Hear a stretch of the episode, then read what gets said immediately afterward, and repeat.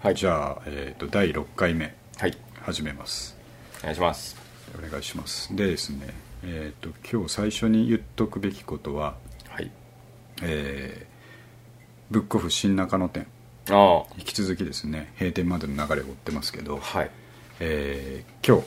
最新情報ですねさっき実はツイッターにも写真上げてきたんですけど、あ見てないですもん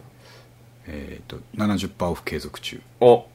ああマジっすかだからこの間予測したじゃないですか、はいはいはいえー、とどこでそ90%うでにすなねるかっていうやつをゴールデンウィーク明けからそう,、そうそうそうっていう説僕が押してたんですけどそうまだこのまだ70でいきます70おーでね今日は行ってないんですけど昨日行ったんですよ、僕はいはい、また仕事帰りにええじゃあ、まあ、結構いいのありますまだあ本当ですか、うんまだ荒らされてないというかでね700円ぐらいで僕買いたいのあったんですけど700円の70%オフ、うんうんだから250円ぐらいになるやつで買いたいのがあったんですけどあのねちょっとステイしたん ですよ90%までドルコスト平均法平均法を実践中なんでいやドルコスト平均法だとうんまんべんなく買っていくっていうかコツコツ買っていくそうコツコツ買うんですけどあれ70パーの時は一回買っちゃったってこと買っちゃった、うんまあまあそこを1回に抑える必要もないんですけどうんはいただやっぱね760円だったんですよ元値がはいでそれの70%オフだからあ250円は高いな 麻痺してる麻痺してる完全に麻痺してるそれちなみに何ですかミステリーミステリーですあこれは日本の作家のミステリーあそういうことですねその、えっと、文庫本じゃなくてあっちのハードカバあっーちのハードカバーあハードカバーはやっぱ割とねみんなあんまり目をつけてないからうんいいの残ってるんですよね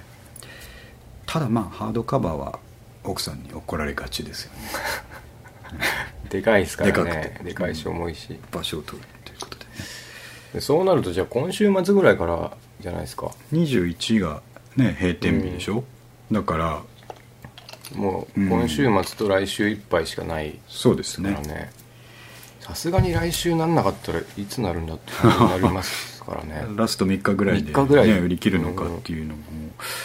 まあ、ちょっとね引き続きですね要注意ちなみに CD とかまだありましたまだありますけあ本どで当ですかもこの間三上君がもうなんかないって言ってたじゃないですか、うんいいのないってだからそこはもう補充はしてないあ感あじだでっすたかのでそうそもそも普通のうん280円コーナー以外の CD ってあるじゃないですか、うんはいはい1000円とかさ、はいあれがなかったですからねああ、うんだからやっぱね持ってかれてるかその店の方に持ってかれてる可能性高いですね,、はいはいですね CD に関してうは、んそうあとブックオフ関係で言うと、はい最近僕そのニューナカのストーリーズのツイッターではいブックオフオンラインストアっていうアカウントをフォローしといて いろいろ情報が入ってくるんですよそう3冊999円フェアとかああそんなのあるあるそうあとあのーブックオフがやってるブログがあってえそこにいろんなんな本にまつわるうんちくとかほうほうほうほうなんかねあのしおりの簡単な作り方とかあーブックカバーの簡単な作り方とか、あと本読む時の正しい姿勢とか そういうブログが時々ねツイッターで紹介されてくるんですごいですねそうそれ見逃せないですよねネタつきそうで、うんつきなそうでそうハラハラしまハすラハラして るなんかね多分過去のね使い回してもいるのかもしれないですけどそれが定期的にツイッターで送られてくるちょしばらくツイッターってそんなに有効活用してなかったんですけどうん、今回このね試み始めてツイッターアカウントを取ってからうん、あ情報収集にやっぱまだ便利だなってまあねみんな発信してますもんね、思うようになりましたね文房具のこととかも結構情報仕入れてるんで、いいですね、うん、そんなところです僕はあのそうですブックオフうん、あの券もらったじゃないですかあ120円120円はいであれ使いたいなと思って、うん高円寺のブックオフ行ってきたんですよあで、はいえっ、とあそこ100円コーナーがあるんですよね CD へえでそこで CD2 枚あそうか他のとこないですねに2そうも号うが今一番100安円っいてなくなったはずだったのあがあそこだけあってあってっていうかなんかあのラックに積まれて床に置いてあるやつだったんですけどで3枚2枚とあと何買ったんだっけな本1冊買ったのかはな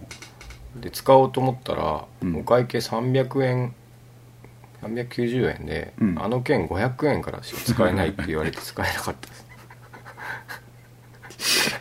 いいんだか悪いんだかあれですなんでちょっと近々また使いに行かなきゃいけないんですよねそれは別の店舗にねそうですそうです三上君あの新宿は行ったことないですかでっかいとこえっとね西口ありますありますあでもあー1回しかないですねうんあそこにやっぱ一番集まって品揃えが話ですもんねいいのであそこで使うのがいいかもしれないですねなるほど確かじゃあ、はいえっ、とまあまだね大きい動きが新中野に関してはないので、うんちょっとそういうところで一旦僕オフの話は終わってですねはい今日は、えっとテーマいろいろはいいつも通り用意してますけど、ええ最初に、えっと、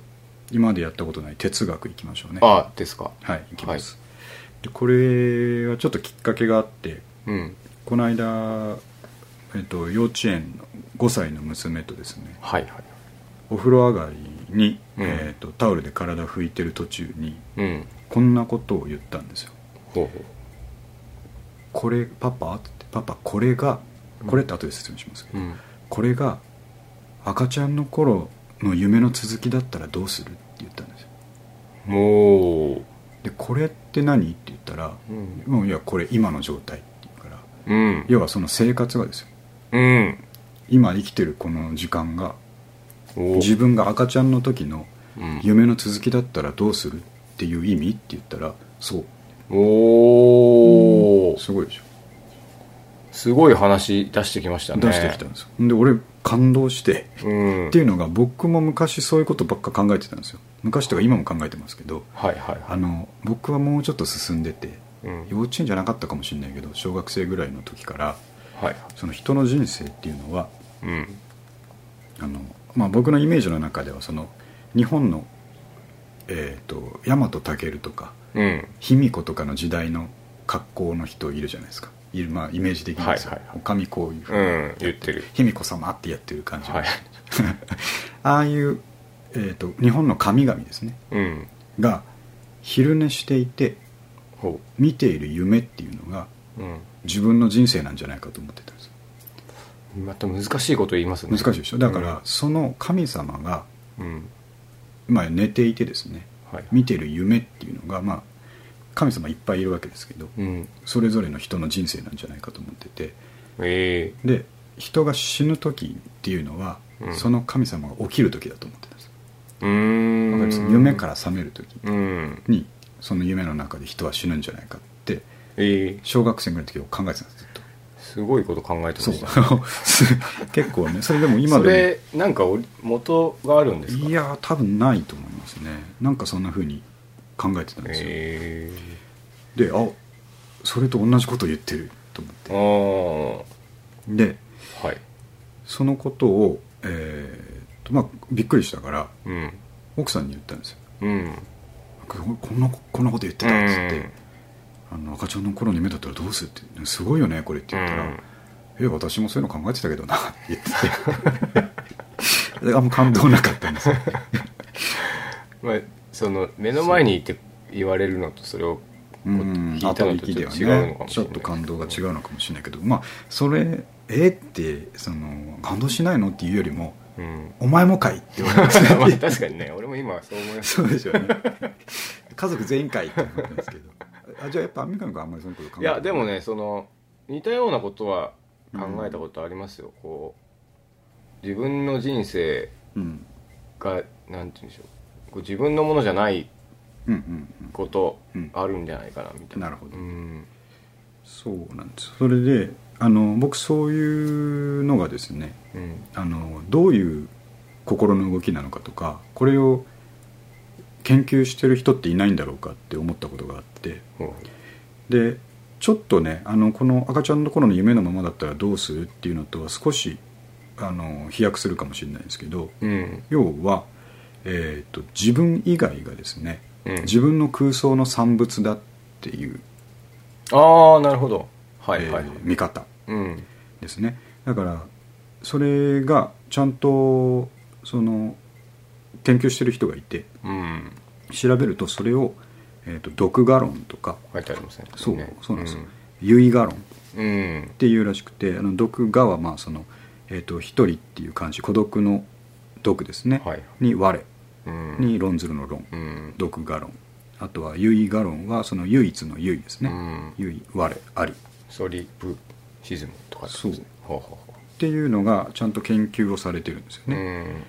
で、まあちょっと、ウィキから持ってきたのを読むと、えうーん毒画論、うん英名、えーソリプシズムは、うん哲学における認識論の見方の一つで、うん自分にとって存在していると確信できるのは自分の精神だけであり、うんそれ以外のあらゆるものの存在や、それに関する知識、認識は信用できないとするうん見方のことですうんなね。るほどで、これはみんな少なからずなんか考えたことがあるんじゃないかとう思うんですよねんっていうのが、えー、と世界で起きてるいろんな悲しい出来事、戦争とか、まあえー、と自分の日本国内でも起こる殺人とか、うん事故とか、うんまあ、大地震による被害とか、うっんていうのをそれもちろんニュースとかで見るんですけどはいはい自分に降りかからないうんですよね確かそれはただ現在そのタイミングが来てないだけなんですけど、うんただもう一つの見方としてにうん自分に降りかからないのはそれ以外が自分の想像だからじゃないだろうかええっていう見方ですがあ考考えられるんですよ自分中心に回っているから、なるほどなうるほん自分にそういうことが起こらないっどうんていうようなふうにも解釈できるんですけど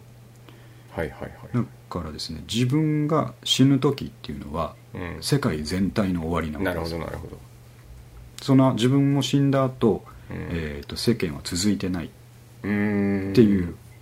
考え方うんがちゃんと研究されてるんですこれこういうことをやっぱ誰でも思うことがはあはああはあって名前が付けられてるっていううのんが、あすごいなと思ったっていうだけの話なんです、まあまああとやっぱ5歳児すごいですね5歳児やっぱうでんその発想に至ってるのが見込みがあるなとそう思っでてすねあのオルタナをちゃんと聞く子になるんじゃないで しょうか なると思いますねでもあれですねこう、うんそう思うと、うんあの何にも分かんないもんですねなんか 世の中のことってね そうこれ証明できないもクソもないわけですよできなねい多分そうああとそれこれと同じような話で最近これもあのニュースかなんかで見たやつネットニュースかなんかで見たと思うんですけどはいあちょっとこれちゃんと後で調べますけどシミュレーション理論はあはと言ってこの世界があうんえー、といわゆる仮想現実うん、にもう入ってるんじゃないかっていう話ですもう入ってくもうすでにるおだから僕らが今この生きてる状態っていうのははい何か始まりがあって仮想現実うんうんスタートさせられた時期があってはあはあもうそこから、えー、とシミュレーションの中にいるとえーじゃないかっていうのを証明しようとしてる人たちがいるんですえー真面目に例えばどういうところで証明できるんですかそれもわけわかんないですよね どうやったら証明できるのかわかんないですけ どちょっとそれはね、えー後でそのリンクとかまた貼って僕も調べておきたいと思うんですけどでまあそう思う気持ちもさっきから言ってるようにうんわからないでもないんですうよね、んうん自分以外って一体何なのなんだろうとうんあれですよね、うん我思うゆえに我そうそうそうそうありみたいな自分は今考えてるそうですことはまああるから、からスタートさせるみたいなそやうですつですよね量子学のあの観察しないと観察した瞬間しかそれが本当に存在しているかどうかわからない、あそんなのもあるんでますあね、、おお確かにでもこう見た時にそれができて外したらないってそういそうう可そう能性もありあますそういうことですよね、うん、視界の中で言うとそうですし、えそれはあのなんていうんかますかその哲学オタクとかーうん、量子力学オタクはみんな知ってるあのシュレーディンガーの猫っていうですねあーなんか聞いたことありますね実験があるんですけどははそれも後でちょっとリンク貼っときますけど、うんこれはねなんか箱の中に猫を入れてはいはいえっ、と餌をトラップが仕掛けてあってははその餌を取ったら食べたら毒ガスかなんかが出てうん死んじゃう装置が置いてあるんです、うーんで今このまあ段ボールみたいな箱に猫とその装置を入れてうん蓋をして、今この瞬間猫が死んでるかどうかは観察しないとわからないみたいななるほどなるほど話もちょっと複雑で、はいはい今説明間違ってるかもしれないですけど、うそういう話もがあええってですね、えそれは死んでるか生きてるかわからわからなないいっていうことをそうそうそうなんですを説明するとああなるほど、うん誰にも証明できないみたいな話なんですよあー今この瞬間死んでるかどうかまあ確かにわかんないですよっていうようなね、ことを考えさせられる娘の発言娘がのあった発言とまあでもすすごい素晴らしいじゃないですかううんん、いやもうなんかいい方向に育ってる、うんね いい歌詞を書きそうです ねそうですね、はそうじゃあまあちょっなるほどと哲学もねいろいろちょっと思う時があるんでまたトピック足していきますけどねいなるほどあとじゃあ何いきましょうかあこれちょっと先に僕の方からバンバン言って申し訳ないですけど、えっ、と今日音楽のうんトピックで話したいグランジ90年代の数字で話したいのは、まあ、僕も三上君も大好きなはいグリーンデーの話ですねおーで、えっとグリーンデーといえば、えー94年とか、うんそのぐらいなんですよあの、はいドゥーキはいはいはーいがリリースされたのがですねしたね95とかかな、ちょっと後でまた調べますけど、で、えっと、すごかったですよねいやーそうですよねドゥーキー発売当時の、うんこんなうん聞きやすいものがあるんだってああそうそう思いましたもんねそうだからニルバーナとかを聞いた後だから、うんこれはすごいなと思ったし僕今でもあのファーストの「ドゥーキー」の日本版のキャッチコピーをこの間ねこれはこの話しようと思って帯のやつ考えてた帯を思い出したは あわかります覚えてますねあれじゃあ僕言いますよ、はいこれ間違ってるかな僕は多分一言一句覚えてますあ本当ですかはいえっとねポップなパンクで世界が逆だ100%合って ますそれです あれはねやっぱり あれはやっぱりあの帯合のってたコピーの歴史に残る残るポップなパンクで世界が世界逆本当あれはあの帯だけでもちょっともう価値があり価ます値がよありますねねはうんジャケットもあれ面白いですよねなんかラフな絵犬が犬がこれ出てそういはいはいはい やっぱりあのアルバムといえば、うまあ、あのシングルの「バスケットケース」ですよね、ですねうん、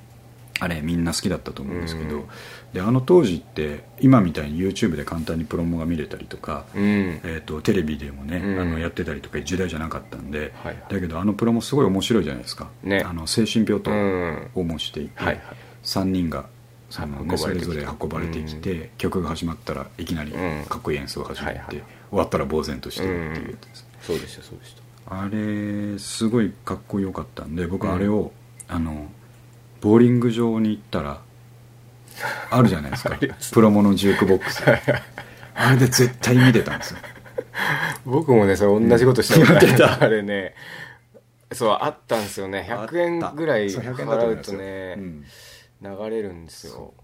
あれ見てたなあれああいうふうにししないと見れなかったで見れすなかからっねたそうあれしかなかったんですよ、うんあのちゃんと見る方法がねほんでしかもあれってそのボーリング場全体に大音量で流れるから、はいはい気持ちいいんですよちょっとねね気持ちいいうんですそうよそんなありましたねそうでグリーンデーはやっぱあれ、ね、1000万枚とか売れたんでしたっけ確かそうそう1000万枚うね突破みたいなうん帯に書いてありましたよそう書いてありました ね 帯も何回か多分更新されてされとて思るうんかですらけどかな今今売ってる日本版もそのコピー書いてあるんですかねちょっとあチェックしどうでしょうねチェックしに行そった方れがいはいちでょすっねとね見たいですね売ってるは売ってるでしょうから売ってるでしょうねポップなパンクで世界がギャフンって書いてあるのかなで、 まあ、その話もいいんですけどはいで、まあ、ファーストは、まあ、間違いなく名盤ですよねはいでも聞きすぎちゃって飽きたぐらいの、うんわかりますうん名盤になうんで、えー、と改めてもう一回久しぶりに聞いてみるとやっぱりいい曲が多いし、うんそのねあの遅くてずっしりした「ロングビュー」でしたかね、はいはいとかいう曲もありますねはい心に来たりとかするんですけど、でもあのグリーンデーは今も活動してて、うんアルバムもう10枚ぐらい出してるんだと思うんですけど、ですごい国民的バンドみたいになってるし、ねうんあのデビュー当時はねパンクうんうんのお兄ちゃんたちでしたけど、うん今結構あれですよねあの政治的アイコンであったりとかねねもう大御所になっちゃいましねたアメリねカン・イディオットとか、そういう歌を歌うわけですから、いいすごい存在になってるんですけど、うん一番あのアルバムアルバムというか作品の中で僕が好きなのはうんセカンドですね、おえーメジャーセカンドのメジャーセカンド「インソムニアック」はいはいえー日本語にすると「不眠症はいうん」ですはいはいあれが、ええーとまあ、ドゥーキーの大成功の後にうん1年後か2年後くらいに出たやつなんうでん、まあ、みんな期待してってうんですごくいいアルバムなんですけど、うフんァーストと比べると暗いんですよね、ううん、んあの暗かったですね歌詞の題材も暗いしうんなんていうかその、えーサウンドプロダクションもファーストとのなんか乾いた感じとはちょっと違うはいはいはいやや湿った重でいし感たじ、ねうんジャケットもちょっとなんかそうですねあのいいゴシックな感じの、ね感じでしたうんで35分ぐらいでですね1アルバム終わるようなコンパクトなうん内容にギュッと収まっててはいはいすごい通して聞く何回も何回も聞いたんですよねでファーストよりはやっぱり評価が低かったんですけどうん僕はすごいセカンドが好きでうんで特にあ三上君もねこれ最初テーマ渡したらこの曲好きだって言ってましたけど「はいえー、と86」はいはいはいはい86って書く「86」っていう曲があって、はいはいまた YouTube 貼っておきますけど、うんえーまああの3ピースのパンクうんの、まあ、ザ・グリーンデーみたいな、ねえー流れの曲ではあるんですけど、歌詞がすごく、えー切ないああ歌詞あれなんで言ってるんですかそうなんですよそこが今回の問題で。はいはいあのーえーと歌詞全体の流れでいくと,、うんえーとね、これ本当に気になるのはそのビリー・ジョーボーカルがですね、はい曲書いてるんですけど、誰に向けてどういう気持ちで歌ってるのかっていうのが、そのあの歌詞の視点からだとよくわからないんですよええで口調は、えーお前もうこの町にいてもしょうがないから出ていけよ」ととっとと出ていけよはあはあで閉まるドアに気を蹴つ蹴飛ばされないように気をつけろよとかええ早く荷物まとめてチケット集めてこんな街出ていけよっうんはて言ってるんですよあはあそれはえーっ、とお前なんかもううざいから出ていけみたいなはあはあとかお前みたいなダサいやつはもう出ていけうんみたいな風に、えー一見すると見えるんですうけど、んあれはあの当時の日本語版僕買っててはい高校生ぐらいの時にそれを読んでて、えー時の大役はそれとはちょっと違ってはああの86っていうのがアメリカの当時の西海岸のうん彼らがあ西海岸なのかな彼らが活躍してたそのパンクのシうーン、んランシドとかがいた、はいはいはいパンクのシーンの、えー、と中心的なストリートだあ通りの名前なんです鳥なの、はいはい86ストリート、うん何州とか忘れましたけど、はでそこはいわゆるそのインディーナパンクというか、うんえー、ともうそのトラディショナルじゃないですけど骨っぽいパンクですね、うんだから、えー、とメジャーを嫌うというような風潮とか、もうパンクのうん精神がガチッとしてるところはいなんですよで、えー、とグリーンデーはああいう感じなんでうんもともとそのコミュニティにいて、うんえーそのインディーの頃はそのみんなと仲良うくんやってたわけですようね、んだけどああいうふうにな存在になっちゃううと、んルーキーでドンと売れちゃって、要は周りから見るとあのヒップホップでいうセルアセウルトアウトしたとなるほどうんあいつらはねパンクの魂忘売れったてとうん売れる方向なるに行ほどきやがったっうんて言ってそのストリートにもういられなくなるああんですよはあはあそのストリートから阻害されるよううな、んことがあったみたいでええで、まあ、そういうふうに確かライナーノーツに書いてあったんですけど、でだからそのサビで連呼される「えー、と There is no No return return from from 86」はいはいっていう歌詞ははいそのまま訳すとうん今ちょっとネットとかで検索歌詞の大役ないかなと思って検索してみたら、うんそのまま訳してる人がいて、うんそのまま訳すと86からの見返りなんてもうないああ見返りってことリターンですねなるほどノーなるリほタどーンはいはい from 86だから、うんっていうふうに訳してるんですけど、うんえー、とその僕が持ってた日本語版の大役はちょっと違ったと思ってて、もう86には戻れないっなるほどねっていうふうに訳してあって、僕ははははそっちの方が正しいんじゃないかあーさっき言った文脈からいくとなるほどだからあれは自分たちのことさっき最初に言ったじゃないですか誰に向かって歌ってるのかよく分かんない曲だって言ったんですけど、その文脈から読むと自分たちの切なさ、なるほどあの大好きだったパンクのシーうンんから、そんなつもりはないのにうん阻害されちゃったうん切なさ切ないですねそれはねと思ってあの曲を聴くとむちゃくちゃ切ない本当にですね そういやあの曲僕も好きだったんですよ、うんなんかでずずいぶんでもマイナーなやつ出てきたなと思って僕あのアルバムの中で一番好きなんですよ、ね86なるほどな、んまあでもやっぱそのセールアウトそうしてなんですよねなんかまあ、うんカート・コバーンもそうじゃないですか、うんうん急に祭り立てられて病むっていうのはみんなやるんですね、ね流れですようこれはんねそう、ねなんか相当辛かったんだろうなと思って、まあそうですよね、うんどうなんでしょうねこう売れうん売れた方がいいなっていう風なうん考え方と、うん売れない方うんでも長くかっこいいことやった方がいいっていう考え方とねそうありますけどなんですよね、いやそれはやっぱなんかどのアートでも出てくる問題ですよね確かにうねん、我が道を突き進んで死んだ後に評価されるとうか、ん、うんとかもうちゃんとメジャーで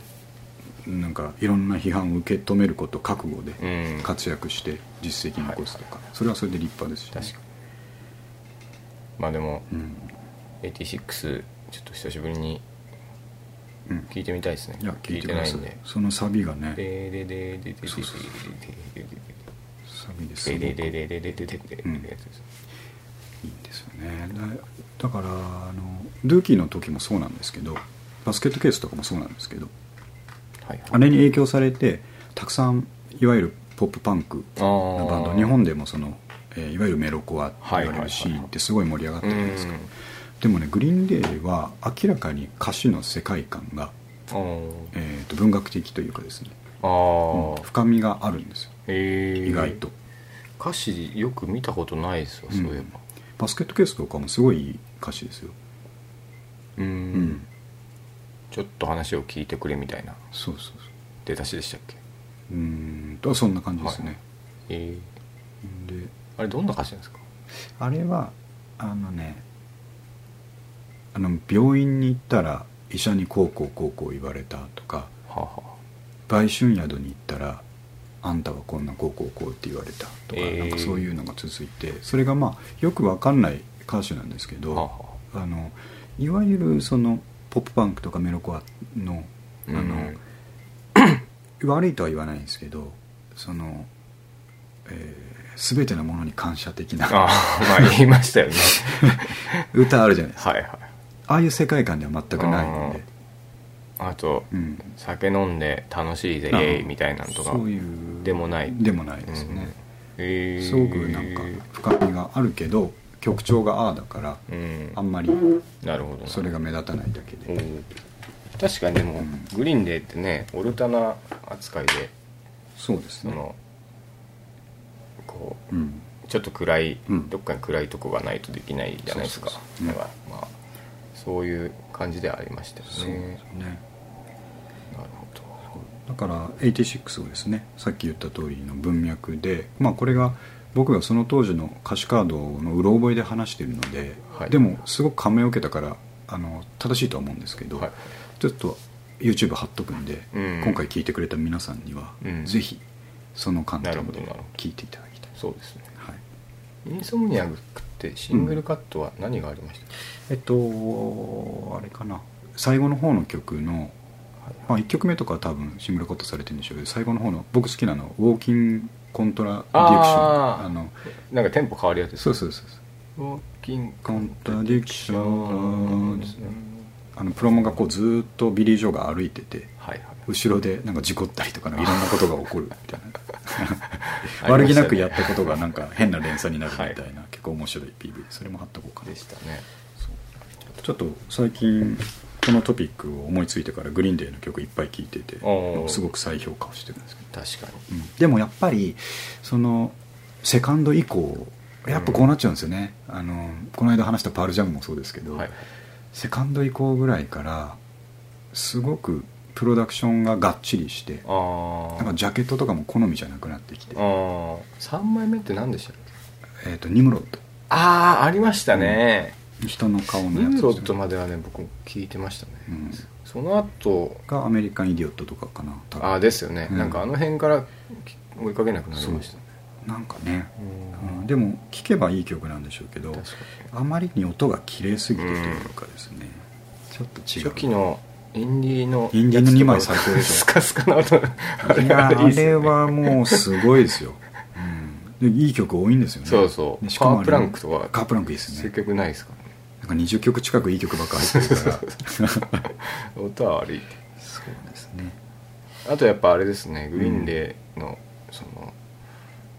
帯問題と一緒で、うんあのライブ版問題っていうのがあって、はああの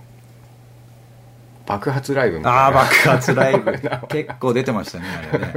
爆発ライブみたいな名前出てるんですよね日本の企画版なんですけどなんかその担当者がそのはしゃいでる感が、やっぱりそのさっきの牧俊の話からいくと、うん担当者がはしゃいでたんじゃないかっていう話がありますそうですねいや爆発ライブはひどかったなけどねね僕も持ってましたよ爆発ライブえ前がななんで爆発ライブって名前にしたんですかもうさっぱりわかんないあとねあれです、僕ブートを結構買いあさっててグリーンで、えー、なんか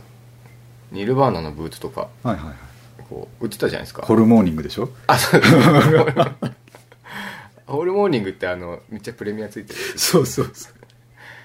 うニルバーナすげえ高いやのえっ、とね結構有名なブートのシリーズあるんですねあーのわかりますインわかりますセステサイドのはいアウトセーフティサイドそうあそうそうそうそれがねボリュはーいはいはいム10ぐらいまで出ててはいはい集めてたんですけど音ひどいでしょあほれんとひどいんで すよラジオの録音とか入ってますよねでグリーンデーもはいあのなんかテレコで撮ったみたいうんうなんライブの音源が入ってるんですけど、はいすごいですよビリー・ジョーずーっとコード1個間違えて弾いてるやつとかあるんですよすげえな逆によく歌えるなと思いましあのビリー・ジョーがそのデビュー当時使ってたギター、はい多分ストラトですかね、うんあのなんかミントカラーのストラトに、はいはストラップにこうガムテープ、ね、あー巻きつけて使ってたじゃないですか、で僕最近ねあのグリーンで YouTube でいろいろ見てたら、はいつい最近のライブとかで同じギター使ってたるそうなんですねすごい感動しますよあれ確か拾ってきたギターとかなんですよあそうかも確かねだったいかまもだに拾ってきたギターを所持してるみたいなのが当時うんインソムニアックの頃に取材記事に書いてありまし ただからまだ持ってるんですねまだ持ってる、でそれで、あのーアンコールでバスケットケースとかやり始めるからおーあそのライブの映像見るだけですごい感動しますよ、上がりますねそうんれねわかるあの若いファンもそのオールドファンも一緒になってこう歌ってるのなるとほどかすごい、普及の名曲ですようんねよしじゃあ次、はいなんか三上君に選んでもら僕いのましそょうの上のですね、はいスマパンの1979のプロモにディカプリオが出ていますっていうのが気になってしょうがないで すけど聞いていいですかいいですよはいやっぱりグランジとか90年代の流れの中で、ええあの外してはいけないバンドにですね、はいえースマッシングパンプキンズそうですね略してスマパンがいますけれども、でスマパンもやっぱりいい曲がいっぱいありますけど、うんやっぱりむちゃくちゃインパクト強かったのはあのメロンコリー、はいはいはいそして終わりのない悲しみ、うん、2枚組のね、はい、あれがすごいですよねいやーあれはすごいですよボリュームと曲のクオリティ、うんクオリティ とあと、えーそう3分の1ぐらいは飛ばしちゃう曲そんなことなくないですか確かにいやなんかねね炎症がないやつはああるんですのねあの曲名覚えてますガラパゴスとかいう曲があってそれは僕毎回飛ばしてま した そうなんですよね遅い遅いテンポのやつですねあペンペンペンあそうあ れそれ多分それだと思いますけどそれ確かに飛ばしてましたねそうあとなんか「We Only Come From Night」とかねあのなんかドリーミーなあー最後の「オールゴール」みたいな曲があるんですけど、はいはいそれも飛ばしてたと思いますけ結ど構ちょっと自分に酔う曲みたいなのありましたからね,、うんありましたね自分に酔ってるだろうなみたいなそうそのメロンコリーの中ではやっぱりその1曲目がですね1曲目2曲目かはいはい「えー、Tonight Tonight 青い方よ」あ赤い方えーそうですそうねねトゥナイトトゥナイト「Tonight Tonight」に行く1曲目2曲目の流れはいはいはいあれが本当にかっこいいですよね今聴いてもあのドラムローうんルジミー・チェンバレンですねうんタカタカタ圧倒的ですよね、がかっこいいんですけどやっぱり、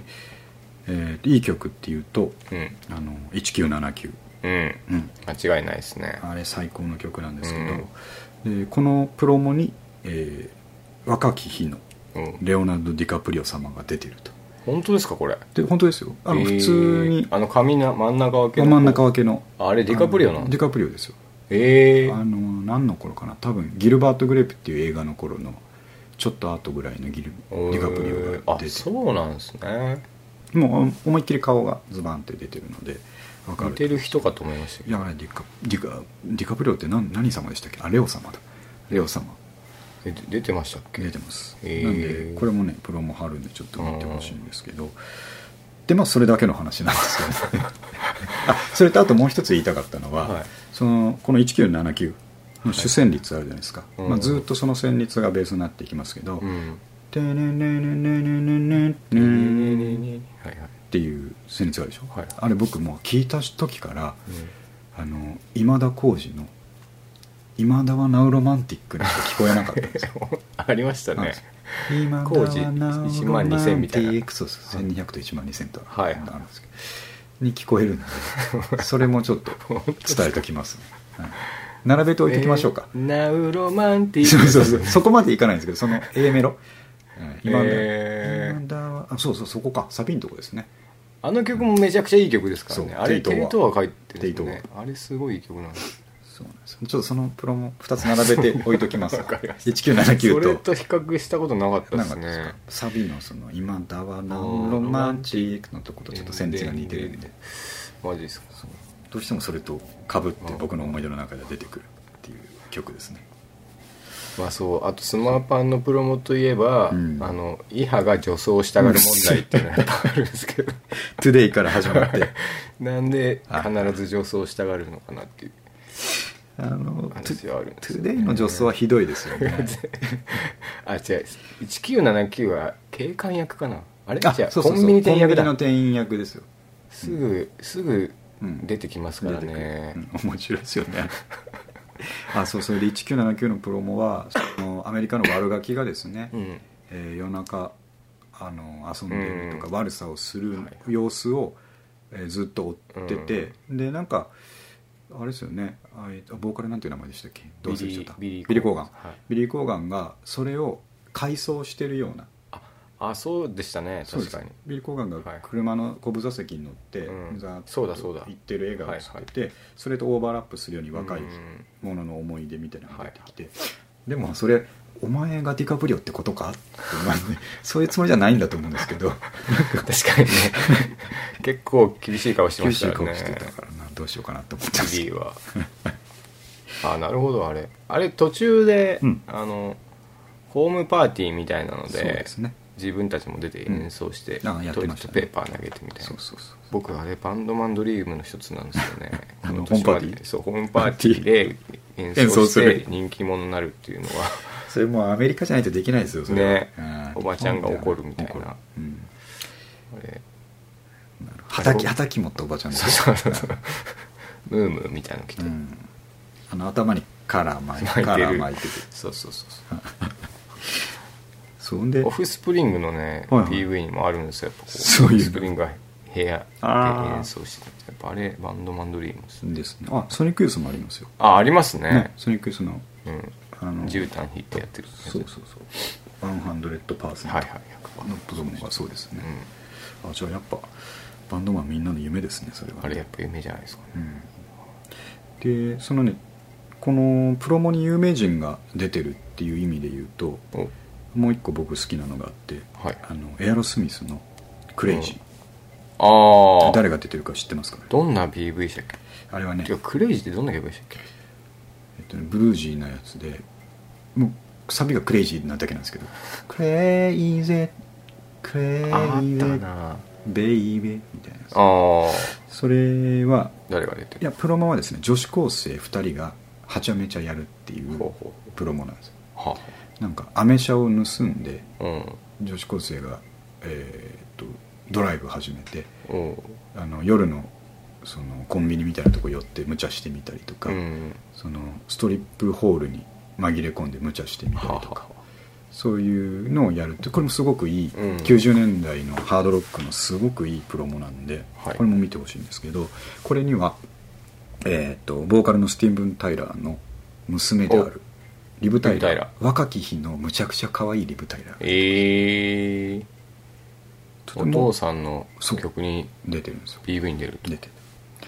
でその女子高生の一人役で、もう一人、まあ、その当時すごい有名だったあの女優さんなんですけど名前忘れちゃいましたけどその二人で出てえでね、あのーその曲の中盤ぐらいでさっき言ったストリップホールかなんかに2人が紛れ込んで遊ぶってえいう時にリブ・タイラーが、えー、とポールダンスみたいなことを始めるんですようんでそれがスティーブン・タイラーがステージ上で歌ってる姿とオーバーラップさせるような演出がなあるるんほですどよなるほどそれがすごくかっこいいええ2人が共演はしないんですけど直接の共演はしないんですよ、はそういう別々のシーン、ええあその PV 見たことないかもしれなあいのあの頃の PV って映画みたいになってるじゃないですかストーリーにああありましたね1979もそうなんですけど、そういう観点ですごくエアロスミスはいい PV を使って、ええあの時期っあ本当ですかていうのがありましたリブタイラー綺麗ですよね綺麗なんです口がでかいですよねでかい最近見ないですけどねうんなんかまあそういうシーンからは一線をちょっと引いたのかもしれないですけどねですかねうんそういうことでしたなるほどスマパンはねまた他にもいろんなエピソードがあるとそうですね追っかけていきたいと思こいれま別すけでど切り口でありますね、ビリー・コモン宇宙っぽい問題とかね 問題問題かな、うん、はい確かにねじゃあちょっと他のテーマそうですねちょっとああこれこれね三上君分かってくれると思うんですけど、はいえーっと音楽全般のはい一番新しい一番下のやつハー ドロックじゃあ読みますよこれハードロックを愛し続けている人はいい人が多 い分かんないですかこいれやまあわわかるでしょわかりますけどあのだからダサいと言われた時期があるじゃないですかハードロックはまあそうですねもうそれはそれこそグランジとかが流行った時期からうん一気にハードロックファンは隅に追いやられてしまって確かにねオールドな感じでね、うんあのなんていうのかな髪の毛フソバージュじゃないですけどで あの半袖のデニムデニムえーシャツベストみたいなねベストを着て、革パンかみたいな、うんそれはのたティピカルな、えーハードロック像をうん押し付けられてダサいものとして、うん隅っこに寄せられてですねはいでもその時期は僕らは完全にだからグランジとかパうんンクとかに行って、はいはいえーである意味今頃帰ってきてるんですよなるほどハードロックでもやっぱり良かったようね、んはいはいあのこれ良かったよねじゃっていうのはあのねハードロックにお世話になったものとしてはうん卑怯者なんですよ、うん完全に僕はそう自分のことをねあの卑下してますよあん卑怯者だと卑怯者ですあんだけエアロスミスとかボンジョビもそうですけど、うんああいうあたりに、まあ、ミスタービッグもそうですよ、うんいい歌だなと思いました、まあまあ確かにね中学生当時、うん To be with you とか、はいはいはいお世話になったくせに背にえーグランジやパンクの方がかっこいいって言い出して、出してしまいにはアメリカンインディーとか、うん UK のインディーとかですね、はいオアシスとかあの辺うを渡り歩いて、うんまあ、要はその時ね流行ってるものって言ったらあれですけど、うん世間で一番ムーブメントになってるところを渡り歩いて、はいはい結局まあまあエアロもいいよねとなかるほど最近戻ってきてですね、はいはい言い始めてるわけだからあああ結構自分は卑怯なもんだなと思ってるんですけど。でそんな中、うん愛し続けてる人はいるそうとその頃から、まあ、中学生からうんもうハードロックに照準を定めてしまってうん、うん脇目も振らずにうん大人になってる人たちほうほうほで、えーハードロック業界をもう底辺から支えてる人たちですねううんで今でも、まあ、メタリカなんかはものすごい人気ですけどはいもう少しえこれ客来んのかなって心配しちゃうようなうんジャーマンメタルの人とか、うんえーまあ、アメリカのハードロックもそうですけど、はいを支えてる人たちっているじゃないですかまあいるでしょうねうんスラッシュメタルなんとかメタル含めですね、ああいう人たちっていい人が多いんですよ ねまあそうですね逆にいい人じゃなきゃそう一途にいけないんですいけないんでしょうねいい人が多いってなん なんなんでしょうねあのですね職場とかに今までずっとはいあのここ20代前半からうん今までにかけてやっぱりいるじゃないですか、いますハードロック好きな人、うんまあ、T シャツとかで一目で分かったりとかわかる見た目で一目で分かって、うんあハードロック好きなんですねって話したりしますけど、そしたらねやっぱみんな共通して底抜けに明るいんああはいはいうんわかりますわかるでしょうんで人生を楽しもうとしているうんポジティブですよポねジティブな方を見ようとしていて、それはきっとうんあの生きてて辛いこととかうん悲しいこととかその悩みとかいっぱいあると思うんですけど、はいなんかねそれをすごく昇華させてるというかですね、うん見せない、確かにそれあるかもしれないですうねん、で僕らなんかうんグランジとかにひよっちゃうと、はもう悩みそのまんま表に出すじゃないですかなるほどねうんありますありまうすん歌詞もそんな話くよくよしてる方がかっこいいと思ってそうますからねナードな感じの、うんっ、ていうのとは全く対極にあってうんバーベキュー行こうぜみたい なイメージですよわかりますね彼でしょうん休みの日野球しようぜみたいちょっとバカにしてるないじゃやん分かりはしてないですそのねあの底抜けな明る尊敬する明るさっていうのを表現したいだけなんで、はいバカにはしてないんいでやすでよもね確かにそうじゃないとできないですからできないねうんうんでやっぱ好きなハードロックのバンドが来日とかすると、もうワクワクしてうん応援に行って、うんうんでよかったってちゃんとね多分 YouTube で済ましたりしないですよあななたるたほどち CD 絶対に買ってグッズも買って T シャツもいっぱい買って、うんだってその T シャツ1年過ごすわけですから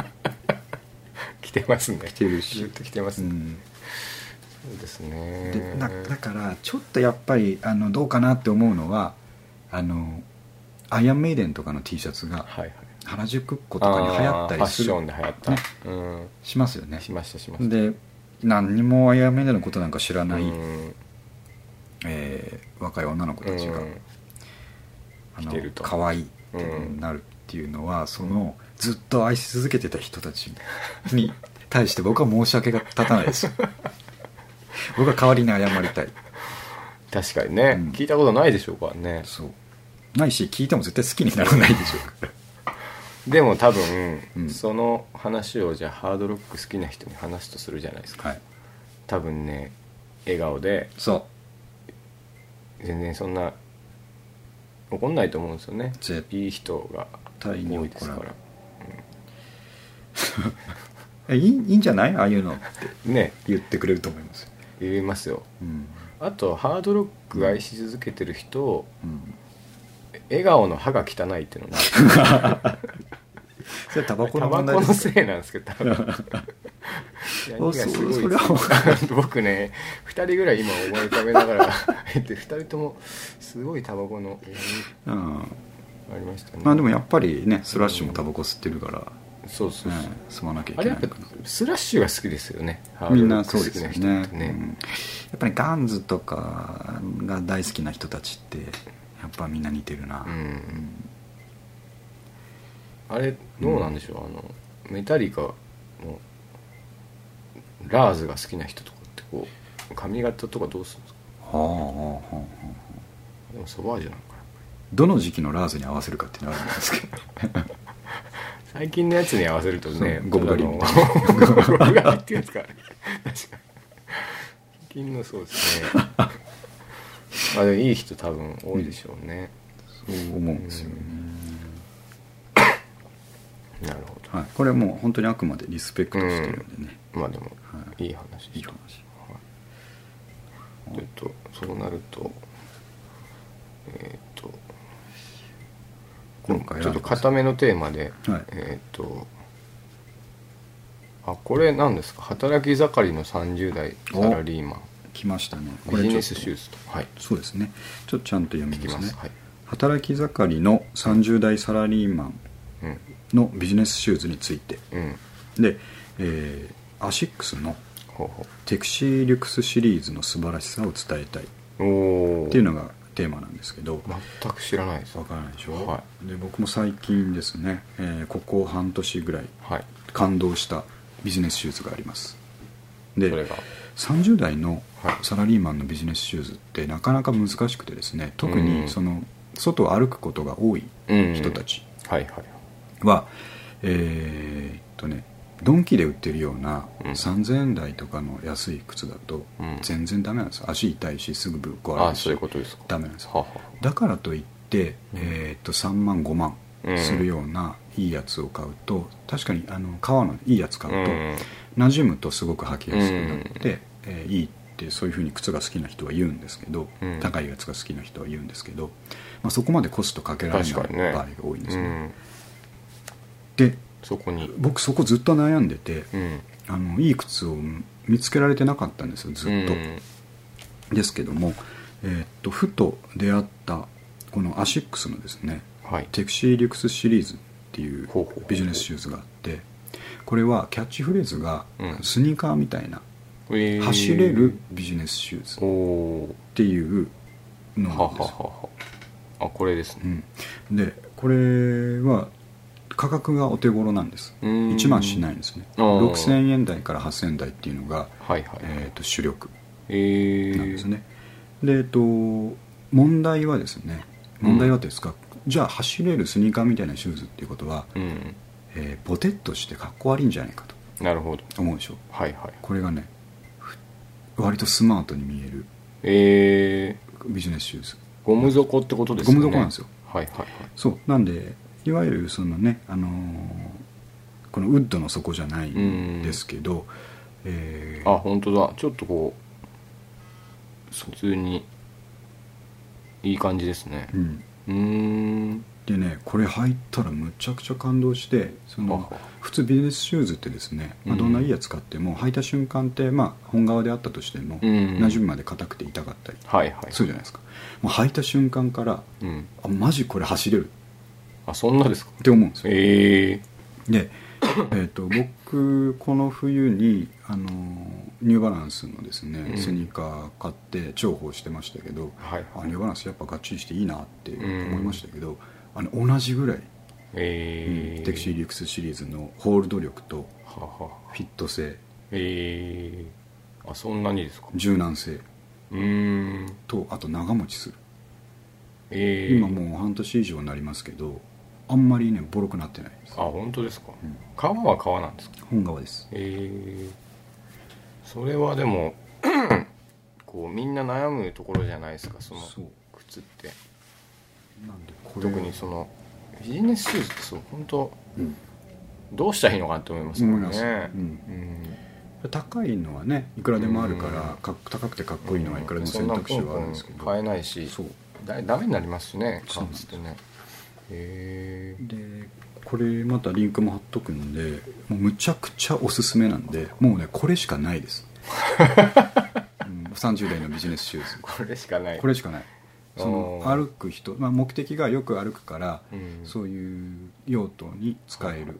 えービジネスシューズが欲しいと思ってる人うんええもしくはあ本当に本当にどんなビジネスシューズを履いたらいいのかよく分かんないって悩んでる人うんとりあえずこれをとりあえずこれほテクシーリュックスシリーズうアマゾンとかでも買いますアマゾン僕もアマゾンで買いましたえ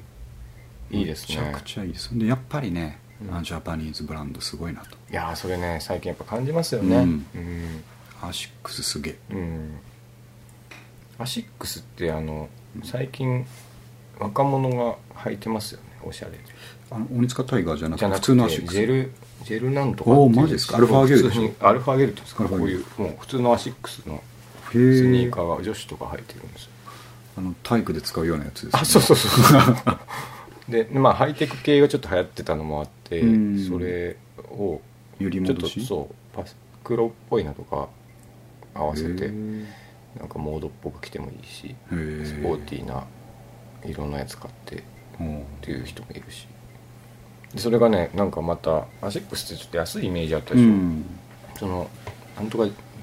ゲルはうんジェルかゲルははい1万数千円するんですよねへえでもそのセレクトショップとかで売っててですねあじゃあなんかポップなカラーとかが出たりするうん多分ありますあそうかっこいいですよしかもおしゃれやべえなこういうのそのさっき言ったビジネスシューズでもで真髄をう出し、んでそっちでもうんおしゃれな方にも、で子供は確かあみんな瞬足あ派俊足俊足ってアシックスですあか違うんでしたっけいやわかんないですあわかんないですこれ違ってたら恥ずかしい違いますかでもなんかすごいですよねうん俊足はすごいみんな履いてますよね子供がカーブが曲がりやすういです、んこれアシックスじゃなかったら嫌だなあアキレスでした秋ですねこれじゃなかったことにしましょなんかちょっうやっぱりそういうジャパニーズブランドすごいとすごい、う、というん話ですね、むちゃくちゃおすすめですうーね、んもうなんかもう俺代わりに店頭で売ってもいいかなっていうぐらい そんな本当にあのどっかにショップがあるんですよ慶応モールだあのえっ、と慶応新線に抜けるああ慶応モールってあるじゃないですか、はいはいはい、新宿のあそこに、まあ、一番ここから近くではあそこにショップがあって、へーアシックスショップがあって、はいはいうん、テクスリリュックスもあのラインナップで置いてあって、実際履いてアピール試させれてるるんでとす試せるうんぜひ、ぜひ確かに、はい僕確かもに気になりますはい、そうじゃあそろそろ最後ぐらいです、ね、あそうですねもう早いですよねあも1う時1時間間経ちますよこれはい、えーっとさらっといけるやつで一個い来ましょうね行きますかうんなんでしょうねえーっとあじゃあはいえーっと音楽全般の、はい最近ね来日しててすごい話題になってたんでストーンローゼスあそうの話を一つ、はい ストーンローゼスの、うんえー名曲「フールズゴールド」っうんていう曲があるんですけど、はいはいその曲がうちの奥さんに刺さった話 刺さった話刺さった話うんで三上君もご存知の通りですね、はいはいうちの奥さんは、えーっと好きな音楽エグザイルですねでしたねいやまあまあえーっとああいうのがむちゃくちゃ好きっていうよりはエグザイルが好きなんで、はいは応援してるんですよすごいいでしたねう確んか、あのライブ行くってライブも行ってます言っねてましたねうんなんであの、まあ、僕が家でね好んでかけるようなやつとかは、うん本当にどこがいいか分かんないわかんないって言われるし、うんあの切ってって言われるしあの俺がせっかくかけてるのにテレビでかい音でつけられたりするしああなるほどそううんあと娘に対してねそのラーズとか聞かせてるのもどうかみたいな話にあそんな話になるんですかなる時もありますけどね、なんで、まあ、そういうところではあんまり、あのー趣味はクロスしない、うんでもそれは別にね、あのークロスするすればいいってもんじゃないから確かにねしていいとうん思ってるんですけど、ただ僕がこの間なんとなく、まあ、ローゼス来日したからと思っていろいろローゼスの曲を聴いてる中で「うんフールズゴールドうんの」えーとシングルカット版かな12インチバージョンのやつなんあですそけんどなの持ってるんですかあのあるんですけどあいやそのバージョンっていう曲があってああそれをはいはい YouTube のやつを聞いてかけて聞いてたら「え何この曲かっこいいねえ」あれ割とダンサブルな、ー、はいはいはいはいやつじゃないですかえで俺は刺さったと思っー、えて、ー、そのうちの奥さんってその EXILE とか好きなんですけど、うんあのよくいい意味でフラットなんですよなるほどいいものはいいいいとってすごく受け入れるんですね、うんえだからそういう意味であのお眼鏡にかなうとなるほどなるほどそれはむちゃくちゃいい曲なんだー、まあ確かにね何かこうふ付加情報がついて好きじゃなくて、そう本当に単純に好きだと単純にこの曲いいなっていう評価を得たんで、ローゼスもやったやりがいがあっただろ確かにう ね、な、あれフールズゴールドでしたっけ逆回転の曲ああいやあ何でしたあれフールズゴールドじゃじゃなかったかフルーズゴールドじゃないでしょメイド・オブ・ストーンとかなあでしたっけとかいやあああエレファント・ストーンでしょあそうエレファントストーンだあのイントロが「ワンオンワンオンワンオンそうワンオン」のやつでなんかうんその次に逆回転のその曲が入っててああったなそうそうあったあったあじゃあなんか間違っでてるあれよくわかんないですうんへえ今日僕エレファント・ストーン聴きながら来たんですよああエレファントストーンいい曲ですよねあれ青もう春ですよねあれはね20年経って聴いても、うん絶対にうん主戦のやつが2番でひコーラスに引っ張られてますもん、 うん引っ張られてますね本当あの人下手だもん下手だな、うんでもやっぱあの日本公演もやっぱりすごい下手だったです下手ねらしい本当に本当にうまくなかったらしいですね、うんでもいいんですよねそれがあでも僕 その、まあ、日本公演見に行ってないんですけど、はいあの日本公演の前にそのロンドンとかマンチェスターでやってるライブはいはい映像が YouTube にいっぱい上がってたんで見てたんですけどむっちゃうめえと思ったんですよえー歌があ歌がフフルズゴールドとかもやってたんですけど、えうわイアン・ブラウンはやっぱソロでうんずっとこうー修行してた修行してたから、ううんわ歌うまくなっとるわと思って、おうこれは日本やばいんじゃないかうんと思ったら、すごい下手でしたね曲によるんですよねなあ曲によるたまたま取れなかったんですよね取れなかったずっと外れしてたっていう感じなんですよあ面白かったですよねあのツイッターのやつ一音たりとも合ってないっていう そうですねあとそうだフールズゴールドって当時あのロッキン4が、うんうんなん誰だっけななんかこうこれを人力で叩けるのがやっあぱーマンチの底力だみたいなの書いたはいはいはらい打ち込みだった打ち込みだったあそれありましたよねーあれドラムはレニでしたっけマニがベースだからレニだなレニがドラムそうですねでもあの人すごいですようんね、あこういう帽子かぶって帽る子人かぶってでるすあれ打ち込みあとストーンローゼスは大恥ですねそれは そう最後ポロポロメンバーんうんあー抜けて変辛ないんですよね外人みなんか外人っていうかうんなんかあの黒人入ったりしてましそたうね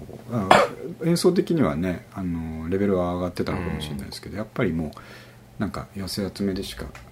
ない、ねうん、面白くない感じになっちゃったんですね辛かったですねあれ見るのが逆にあれ一人ずつそうだあの,、うんあの人最初抜けたんですよねあのなんだっけシーホーセスの人あーえっとジョン・スクワイジヤョン・ースクワイヤー抜けたんですよね、でレニーが抜けてそうマニーが抜けてみたい寂しかったですよねねあれなんかボロボロ終わっていくのが、ねこんな形でローゼス終わるのかと思いましたな本当ですよね復活してよかったよかったですうねんすごいあのメイキングみたいな映像も YouTube にあるんですけど、うん今回のツアーのはい仲良しなんですあよかったスタジオで練習してる風景とかはいって、はいはいやって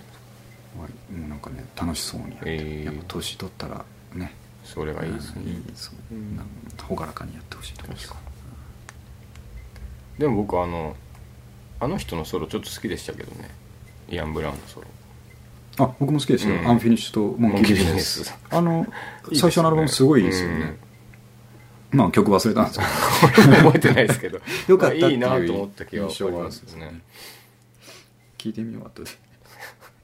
ジョン・スクワイヤーってなんかそいくつかやりましたジョよン・ねスあクワイヤーはの後、ね、まあ、シーホーセズでアルバム1枚かな出してなんか次何やってやたりんまでししたあれはソロですよ多分一そう人いうでやのやっったててたんんでですしかたなっけなんかあんま覚えてないですけど、うんやってましたよねでもジョン・スクワイヤーもやっぱかっこいいですねまあ確かにそうですねギターがかっこいいうんいや奥さんもあそう,、ですねいう情報をやっぱ教えてあげた方がいいんじゃないですか、うん大そさんこはね興味ないと興思味いないます 全く聞いてくれないと思い ます、確かうんだか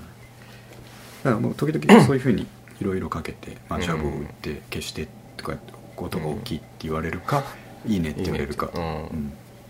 ただ「いいね」って言われたのもこれだけだと思いますねにおおじゃあ、うん結構センスいいっすね、うんさすがだなと思いますね、なるほどはいじゃあ最後この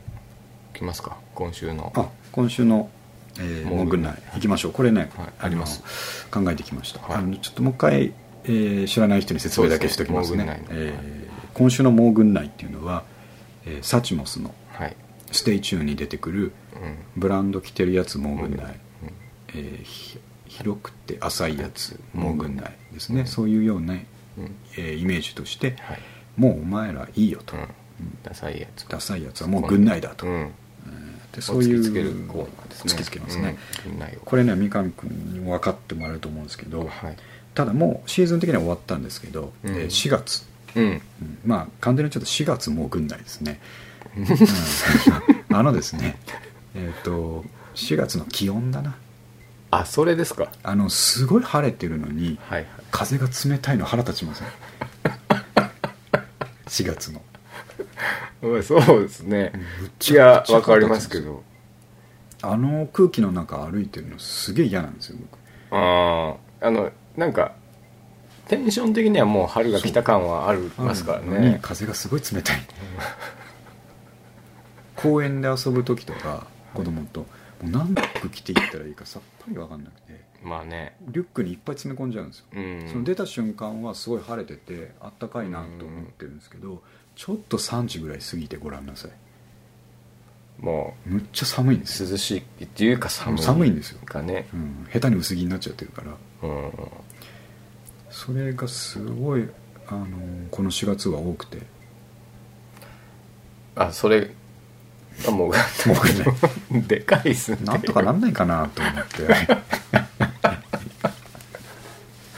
確かにでもねあの風邪ひきますからねあの時期ねそうタイツをいつ脱げばいいのか分かんないああさすがにゴールデンウィーク過ぎると、はいはいあの、まあ、T シャツは寒いんですけど、うんそう僕靴下2枚履きとか、はいはいはいようやく先週でやめま した、はいそうでしょああと靴下の丈も、あそうですね4月こんな短いの履いてるときついでしょ、きついですねやっと今これのこれがいけるしたと、けうど、ん、あなんかなもう晴れてんなら晴れてるで暖かくしてくれないかなと思 って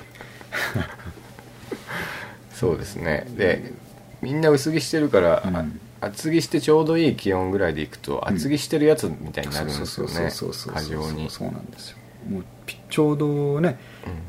うん体にいい服を着てるだけなんですけ着てどるなんかこれでもみんな無理してるんですよ4月ねあそっちの方が問題なん問じゃな題いですか、うん、だから風邪ひくんです ようん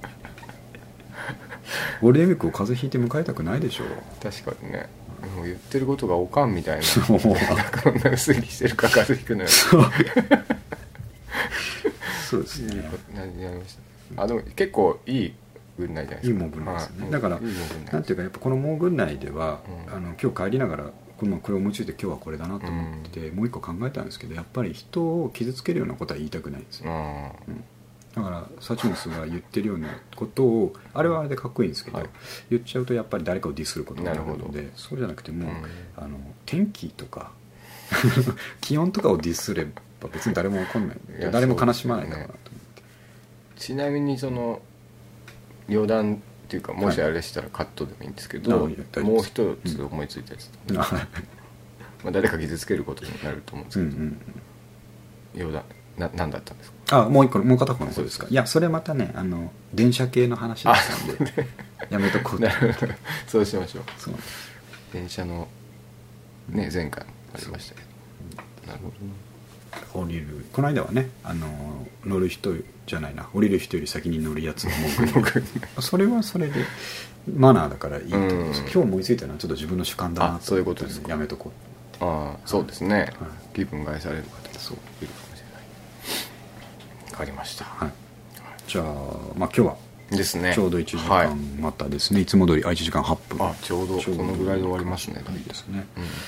でえっと三上君がまた出張がそう僕来週出張ですよね、うんありますんで、えーとまあ、まだネタ貯めとくのと、またちょっと友達と一緒にはやいってみようかなと、あ明日おあのケンジ君もう一回呼んで、はいはいであの明日はですねバイクの話しようと またちょっとねあのあそうかマキトシそっちも行けますもんねそうなんですメカとかバイクとかも行けますバイクもしかも 50cc、もんああですねはいはいえーゼロ半の話ですの、の、えーカスタムとか、うんなぜ、えー 50cc バイクが好きかと。なるほど言ったとこあのケンジ君もすごい好きなんですよええ乗ってる,、あそうなんですね乗ってるのが似ててはあはモンキーとかああ僕ダックスとか乗ってたんですけ どああありましたねええあの辺の話をしたいななるほどいろいろ考えてます了解しましたはいはいじゃあみかんもまた体に気をつけてそうですねええはい今日も咳いっぱい出てましたんでで タバコを吸いすぎなんですねそれをやめた方がいいですね一気をつけます100害あって一理なし確かに気をつけますないですはいはい、じゃあありがとうございました今日もありがとうございましたはい、終わります、はい